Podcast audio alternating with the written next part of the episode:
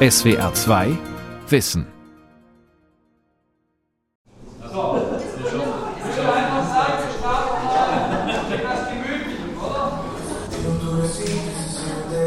In allen Kulturen tanzen Menschen. Sie bewegen sich zum Rhythmus von Musik. Eigentlich ist das ja eine völlig sinnlose, nicht zielgerichtete Bewegung, tanzen. Warum machen wir es dann aber? Es gibt Studien, die beschreiben, dass das Tanzen mit unglaublichen Gesundheitseffekten verbunden ist. Man muss dann wiederholen können und dann irgendwann wird man gesagt, aber das muss man ändern. Und dann muss man die Veränderung reinbringen und immer noch alles andere richtig machen. So, und das ist auch eine Fähigkeit, die sehr gut anpasst eigentlich fürs Leben, finde ich. Rumba, Raving, Rumzappeln. Warum Tanzen uns gut tut. Von Vera Pacher. Also 5, 6, 7 und. Ein Mittwochabend in der Tanzschule La Danse in Konstanz. Sechs Paare lernen an diesem Abend neue Samba-Figuren. Gar nicht so einfach. Neue Schrittfolgen, Drehungen, gleichzeitig den Partner oder die Partnerin im Blick haben und dann das Ganze auch noch zur Musik.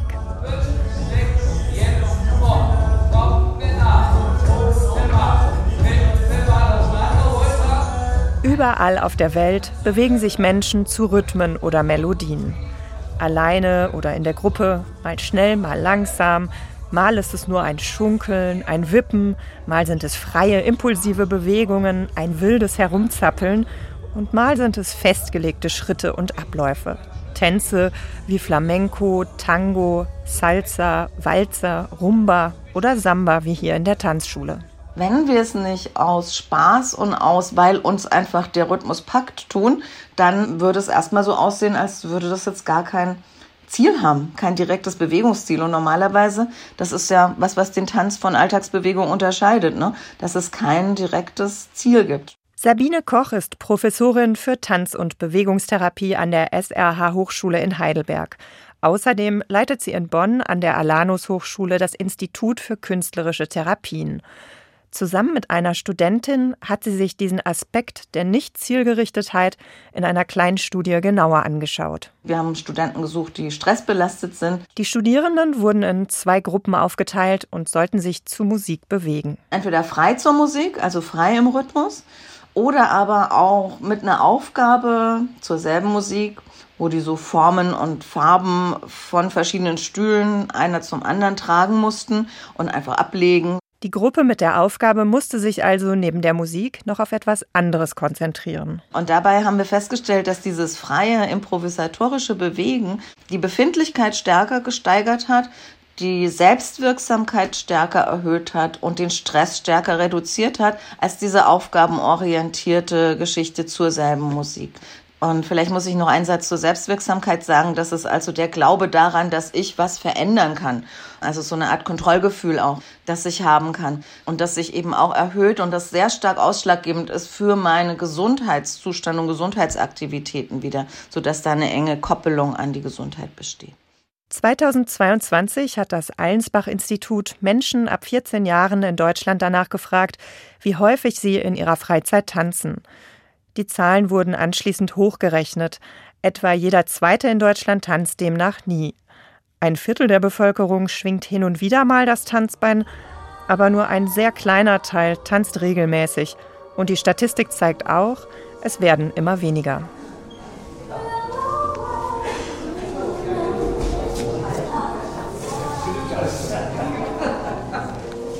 In der Tanzschule La Danse in Konstanz sind diejenigen anzutreffen, die regelmäßig tanzen. Nach dem Kurs treffen sich noch einige auf ein Getränk. Gisela erzählt, wie es dazu kam, dass sie und ihr Mann vor etwa 25 Jahren hierher kamen. Wir waren im Urlaub auf den Kanaren und da gab es abends immer Events und auch Tanz. Und ein Ehepaar hat uns aufgefordert, der Herr mich, die Dame, mein Mann, und wir haben das nicht so richtig gekonnt, die einzelnen Figuren. Und dann hat mein Mann gemeint, jetzt müssen wir auch einen Tanzkurs besuchen.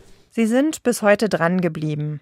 Auch ein zweites Paar, Susanne und Hermann, sind ähnlich lange dabei. Wir sind sonst eigentlich eher von der klassischen Musik her geprägt, aber da macht uns auch, die Musik macht uns Spaß. Und das, das dazu tanzen, die Gemeinschaft und einfach in Bewegung zu bleiben. Also wo hat man gemeinsam ein Flow-Erlebnis sonst? Selten, ist doch wahr. Hatten Sie heute Abend ein Flow-Erlebnis? Bei Slow Fox immer. Heute sind sie Rentner. Als sie damals angefangen haben zu tanzen, waren alle noch berufstätig. Als wir noch gearbeitet haben, war nach dem Tanzen der ganze alltägliche Stress weg. Also wir haben wirklich den Stress weggetanzt. Und jetzt als Ruheständler haben wir nicht mehr so viel Stress. Ja, doch manchmal schon auch und dann tut es auch jetzt noch gut. Also es macht schon den Kopf frei. Wenn man irgendwelche störenden Gedanken hat beim Tanzen, müssen die verschwinden, sonst klappt es nicht. Und dann ist natürlich, das braucht man noch nicht, aber vielleicht, es ist die beste Alzheimer-Vorbeugung, weil das eine der Tätigkeiten ist, bei denen man ganz viele verschiedene Gehirnregionen gleichzeitig beansprucht. Das Gehör, man muss sehen, man muss Gedächtnis haben, man muss Bewegungsgedächtnis haben. Man muss noch harmonieren und dann noch, der Mann muss noch im Blick haben, wer tanzt drumherum, dass er die Frau nicht irgendwo hinbummert. Und man muss immer freundlich bleiben. Eine Studie aus dem Jahr 2017 legt nahe, dass Tanzen besser gegen altersbedingte Demenz hilft als andere Fitnessübungen. Für die Studie wurden zwei Gruppen mit Teilnehmenden verglichen. Das Durchschnittsalter lag bei etwa 68 Jahren. Über einen Zeitraum von 18 Monaten hatte die eine Gruppe einmal pro Woche Tanzkurs, die andere Gruppe machte normale Fitnessübungen. Bei beiden Gruppen konnten Verbesserungen in den Hirnstrukturen festgestellt werden. Aber die, die tanzten, schnitten noch besser ab, vor allem auch in Bezug aufs Gleichgewicht.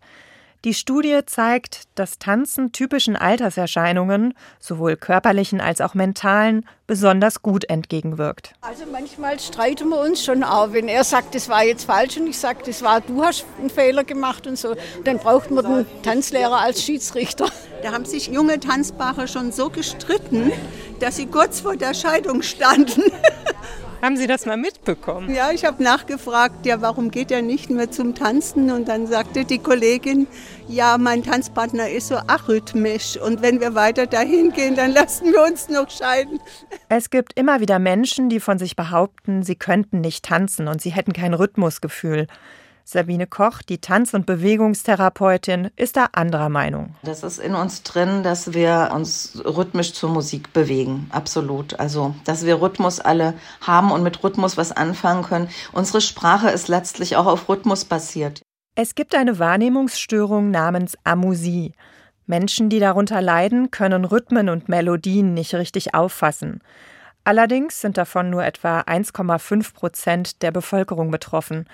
Bei vielen anderen, die von sich behaupten, nicht tanzen zu können, dürften eher andere Faktoren eine Rolle spielen. Manche sind halt ängstlich und wenn man ängstlich ist, verspannt man sich und dann kann es natürlich sein, dass man neben dem Rhythmus mal tanzt, solange man ängstlich ist und nicht wirklich loslässt. Aber letzten Endes ist es in uns veranlagt. Schon Babys haben die Fähigkeit, einen Rhythmus zu erkennen und ihm zu folgen. Das konnten Wissenschaftler in Ungarn feststellen.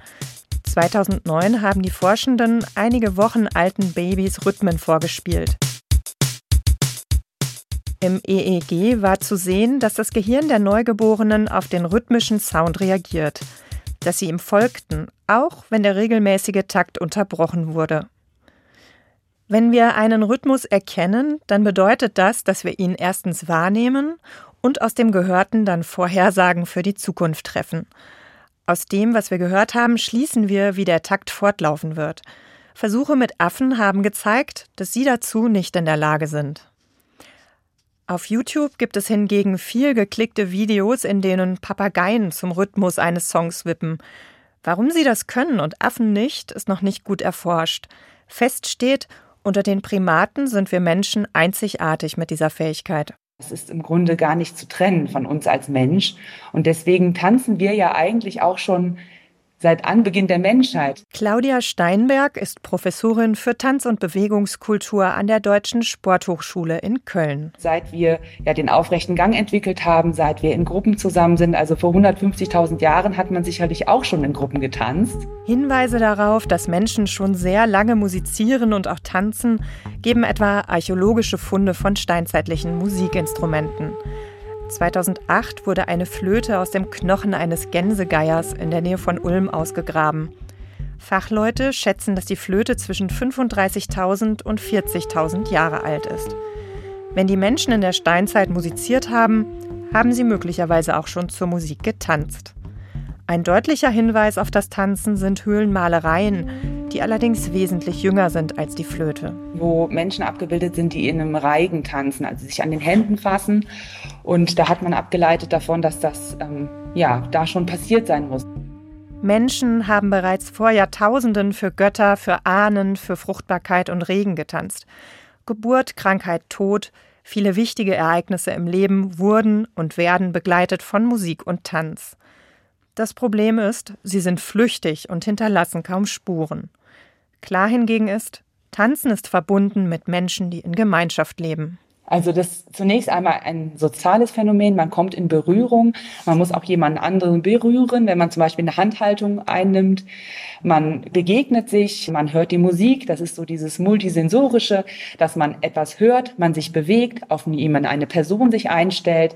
Das ist im Paartanz, aber auch im modernen zeitgenössischen Tanz, so in Gruppentänzen. Es geht sehr, sehr viel darum, auch den Raum zu erfahren. Das ist so typisch für den europäischen Tanz, auch in den Gruppentänzen, dass man Formationen einnimmt, dass man sich zusammenbewegt. Tanzen verbindet uns als Menschen. Andere Effekte sind im Grunde, das nennt man Transfereffekte, die nebenbei noch passieren, dass man zum Beispiel sich Dinge merken muss, dass man Konzentration schult, dass man räumliches Denken verbessert in diesen ganzen Raumformen, alleine im Paar oder in der Gruppe. Obwohl Tanzen so viele positive Effekte hat und obwohl es etwas ist, was tief in uns Menschen steckt, spielt es in der Schule eine untergeordnete Rolle, sagt Claudia Steinberg. Der Tanzbereich ist in der Schule beispielsweise ein Unterpunkt im Sportunterricht, immerhin.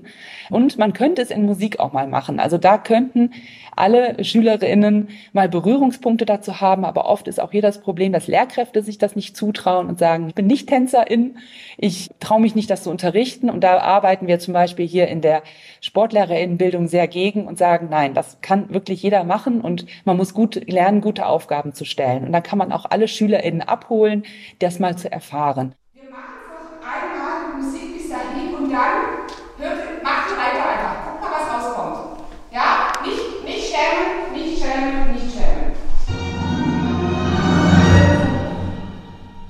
Eine Gruppe Mädchen im Teenageralter macht Bewegungen nach, die Andrea Czerner ihnen vortanzt. Modern Mix heißt der Kurs, der Elemente aus Modern Dance, Jazz Dance und Musical verbindet. Ein gewöhnlicher Nachmittag in der Czerner Dance Akademie in Konstanz. Während seine Frau unterrichtet, hat Peter Czerner Zeit für ein Gespräch mit SWR 2 Wissen. Man lernt mehr über Tanz, wenn man unterrichtet, als wenn man nimmt. Das ist sehr interessant. Man lernt mehr von sich selbst und mehr, wie man etwas beibringt. Peter Czerner kommt ursprünglich aus Kalifornien. Bevor er Tanzlehrer wurde, war er viele Jahre Profitänzer. Er ist mit Tanzkompanien in den USA, Kanada, Europa, Russland und auf Kreuzfahrtschiffen aufgetreten. Und vor allem ist er ein Beispiel dafür, dass man für eine Tanzkarriere nicht unbedingt als Kleinkind starten muss. Ganz spät habe ich angefangen. Es war nach meiner Highschool-Zeit. Eigentlich will er Elektroingenieur werden. Nebenher macht er viel Sport. Eine Bekannte nimmt ihn dann einmal mit zum Tanzen. Es war eine Mittelstufe moderne Stunde, zeitgenössisch modern. Und als ich reingeschaut habe, waren nur Frauen da, außer einem Mann. Dann habe ich gedacht, okay, gut, ich probiere es einmal wegen der Mann. Und dann irgendwie habe ich alles richtig gemacht. Ich weiß nicht wie. Nach und nach nimmt das Tanzen einen immer größeren Platz in seinem Leben ein und der Student merkt, dass auch die Tanzbranche Potenzial für ihn hat. Für jedermann gibt es zehn Frauen in der Tanzbranche. Das bedeutet, alle kämpfen für einen Tanzplatz oder eine Stelle in einer Company oder sowas. Und wenn man halb so gut ist wie die Frauen, habe ich gedacht, okay, habe ich immer einen Job. Weil er spät angefangen hat, muss er dann in kurzer Zeit sehr viel nachholen. Neben Modern Dance nimmt er klassische Ballettstunden, macht Jazzdance, Stepptanz und Tanztheater. Irgendwann bekommt er erste Engagements. Dann habe ich gedacht, okay, gut, ich mache weiter. Ich habe aufgehört mit Electronic Engineer Und dann habe ich fokussiert auf Tanz. Sein Weg als Tänzer führt ihn auf viele internationale Bühnen. Aber an eine Aufführung bzw. einen Moment erinnert er sich heute noch, viele Jahre später. Er tanzt in einem Stück des kanadischen Choreografen David Earl. Dabei erlebt der Tänzer einen Zustand, den er mit einem Runners High beim Laufen vergleicht.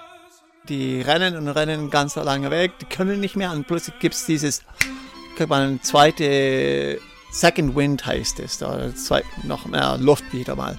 Und das ist, ist man wieder frisch. Peter Tscherner sagt, bei dieser Aufführung hat ihn der Tanz auf eine andere Bewusstseinsebene gebracht. Es war anstrengend, aber ich habe mich weitergeschoben, gepusht, ja, dass ich dann es ist die Musik alles zusammen, die Musik mit der Bewegung, mit mit der Idee von dem Stück, dass man ähm, versucht sowieso, es ist sehr religiös in die Richtung. Man versucht die Menschheit dann hochzuheben und allem. Es war in die Richtung. Und es war einfach ein Moment, die einfach Euphorie, kann man so sagen, war das.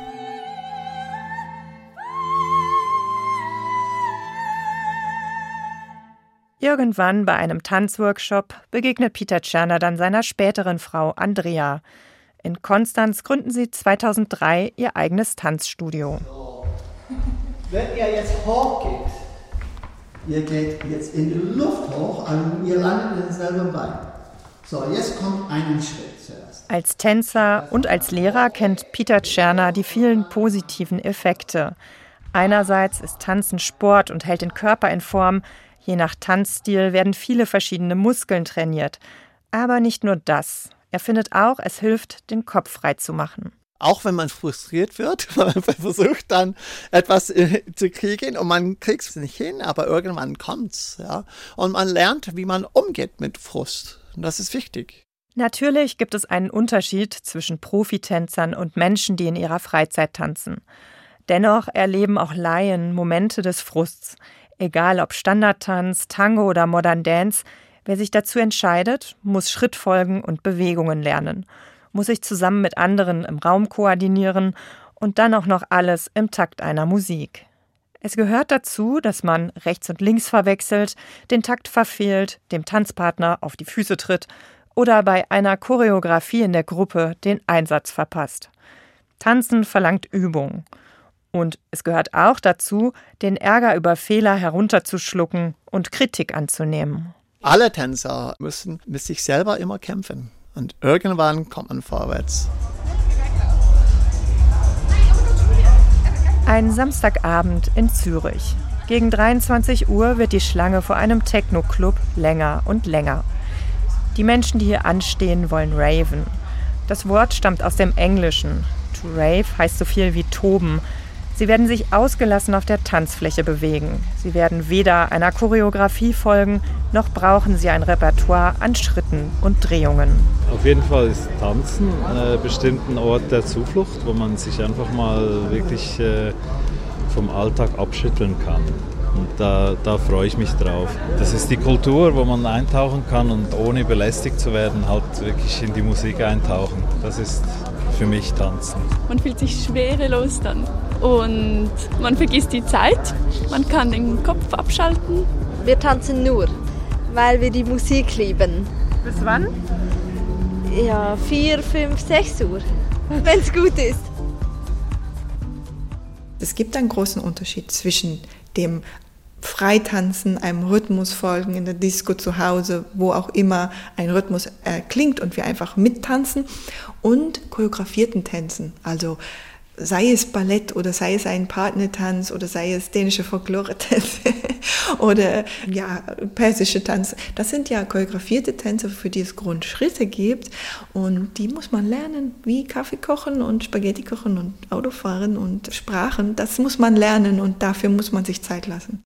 Wer tanzt, müsse die Grundlagen wie ein Vokabular lernen, sagt Julia Friemuth Christensen. Sie ist Neurowissenschaftlerin am Max-Planck-Institut für empirische Ästhetik in Frankfurt. Die gebürtige Dänin hat zusammen mit einem Kollegen das Buch geschrieben Tanzen ist die beste Medizin, warum es uns gesünder, klüger und glücklicher macht. Eigentlich benutzen wir für das Tanzen ganz viele Funktionen, die wir eigentlich in unserem Alltag brauchen. Und damit können wir sie durch das Tanzen auch stimulieren und trainieren. Deshalb ist Tanzen ja auch so gut für uns.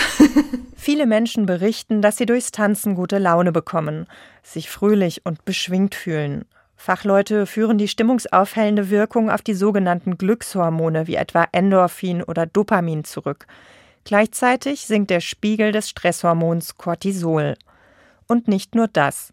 Regelmäßiges Tanzen kann dafür sorgen, dass das Herz leistungsfähiger wird, es sorgt für eine gute Durchblutung und es kann sogar den Blutdruck senken. Die Studien zeigen auch, dass es besonders das Hobbytanzen ist, was diese tollen Gesundheitseffekte hat. Und warum das so ist, da fängt die Forschung wirklich erst an. Also weil das Tanzen eben so unterbewertet wird und nicht für voll genommen wird, gibt es sehr wenig Forschung noch.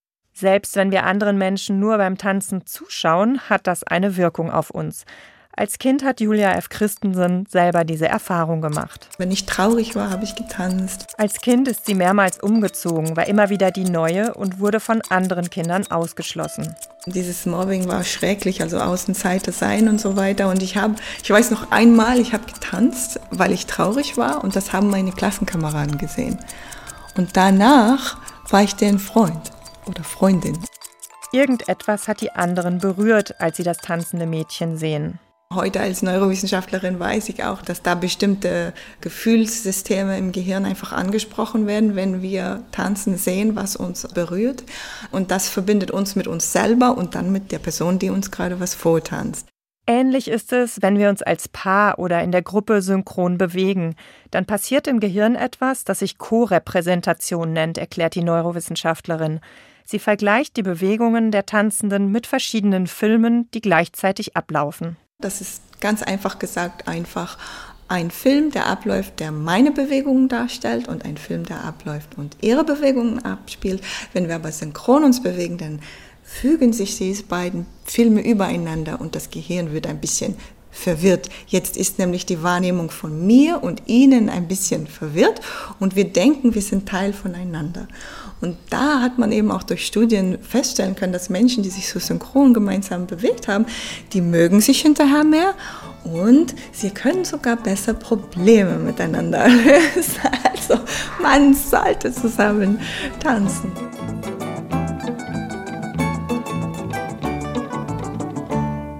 Die Liste der Gründe, warum Tanzen uns gut tut, ist lang.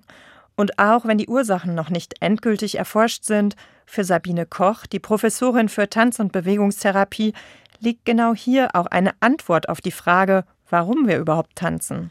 Normalerweise tun wir es, weil es uns gut tut, ja, uns rhythmisch zur Musik zu bewegen, mit anderen gemeinsam, um eben Spaß und Freude zu haben oder die wieder zu wecken nach einem stressigen Tag oder ne, an einem Wochenende, um sich mal richtig auszutoben, auszutanzen und zu erholen.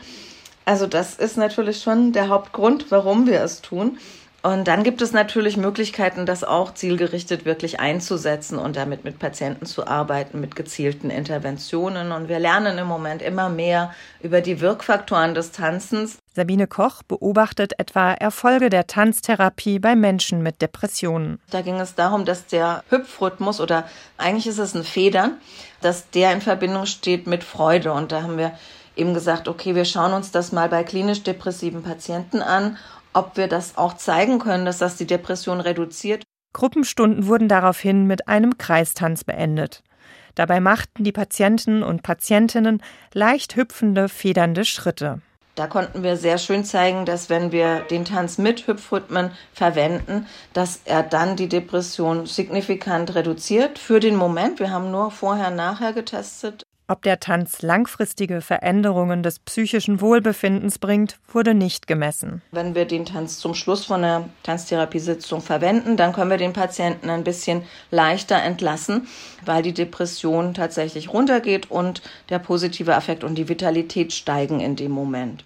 Auch bei Kindern mit Autismus zeigt die Tanz- und Musiktherapie erste messbare Erfolge. Wo wir eben festgestellt haben, dass auch bei frühkindlichem Autismus, auch bei schwerem frühkindlichen Autismus, die Kinder ganz oft auf rhythmische Aktivität reagieren.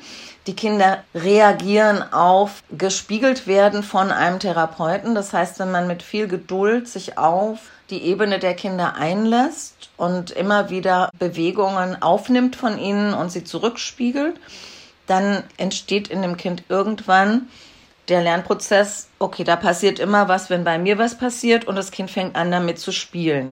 Eine Studie aus dem Jahr 2022 zeigt, dass eine Kombination aus Musik- und Tanztherapie Autismus bei Kindern verringern und die soziale Kommunikation verbessern kann.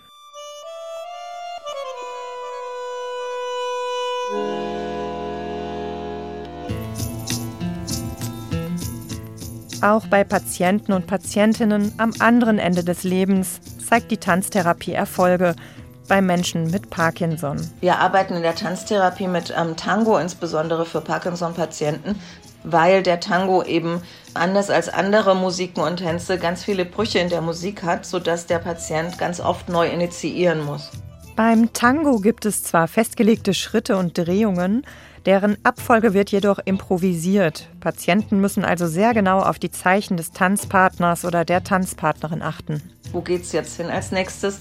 Sodass der Patient sich auch gar nicht mehr darauf konzentriert oder darüber bewusst ist, dass er jetzt lange Strecken zurückläuft, dass er sich dreht und so weiter. Alles Bewegungen, die er normalerweise vermeidet, weil er eben diese Angst vor Fallen ja oft im Vordergrund steht und vorm Rigor.